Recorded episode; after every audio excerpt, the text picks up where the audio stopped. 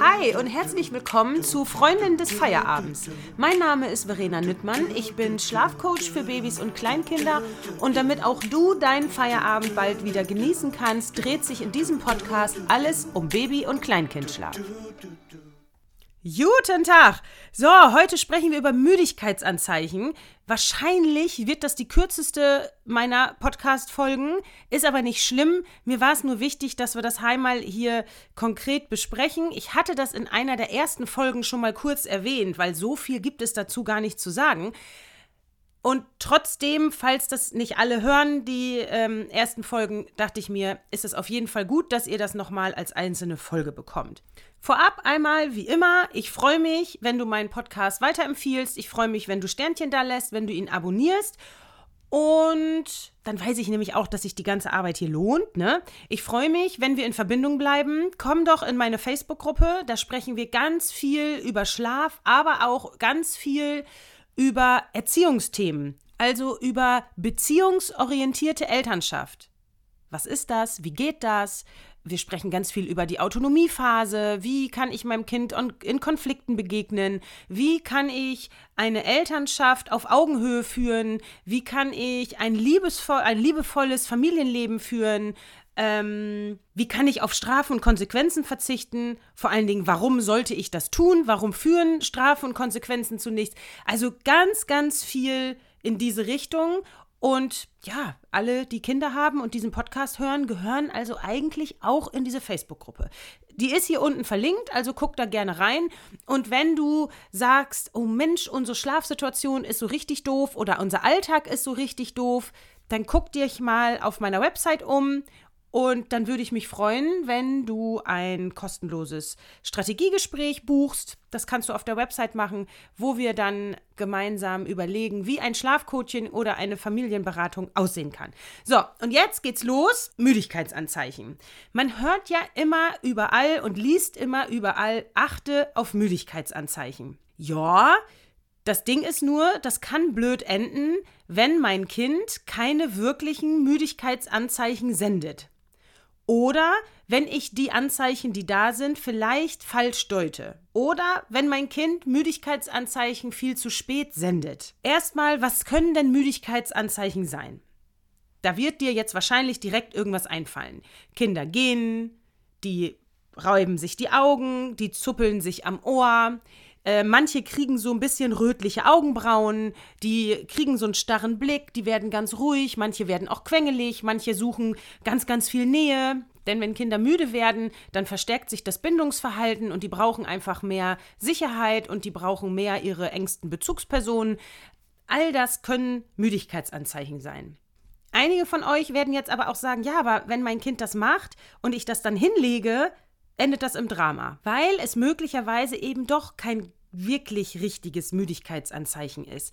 Quengeln, unzufrieden sein, gehen, Ohren zuppeln, das kann auch immer mal Langeweile sein. Das kann auch immer mal so ein Zeichen sein von, oh, können wir jetzt mal was anderes machen? Kann ich mal was anderes sehen? Gerade bei so ganz Kleinen, die sich noch nicht so wirklich fortbewegen können. Oh, Mama, Papa, zeigt doch jetzt mal irgendwas anderes und lasst uns mal was machen.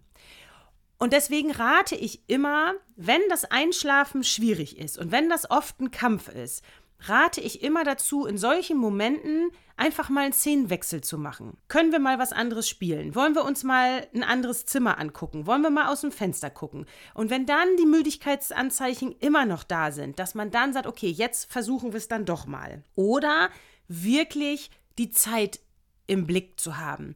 Es gibt wirklich Kinder, die senden keine Müdigkeitsanzeichen, die oder die sind so so klein, dass die Eltern das gar nicht unbedingt erkennen. Und es gibt Kinder, die senden ihre Müdigkeitsanzeichen erst, wenn es schon viel zu spät ist. Die sind dann schon völlig drüber und völlig übermüdet und die schreien nur noch und weinen und wehren sich nur noch und dann ist alles furchtbar. Das ist ja auch nicht das, was wir wollen. Deswegen sage ich ja auch immer, bitte nie die Kinder ziehen oder ein Schläfchen wegfallen lassen oder Schläfchen dauerhaft kürzen.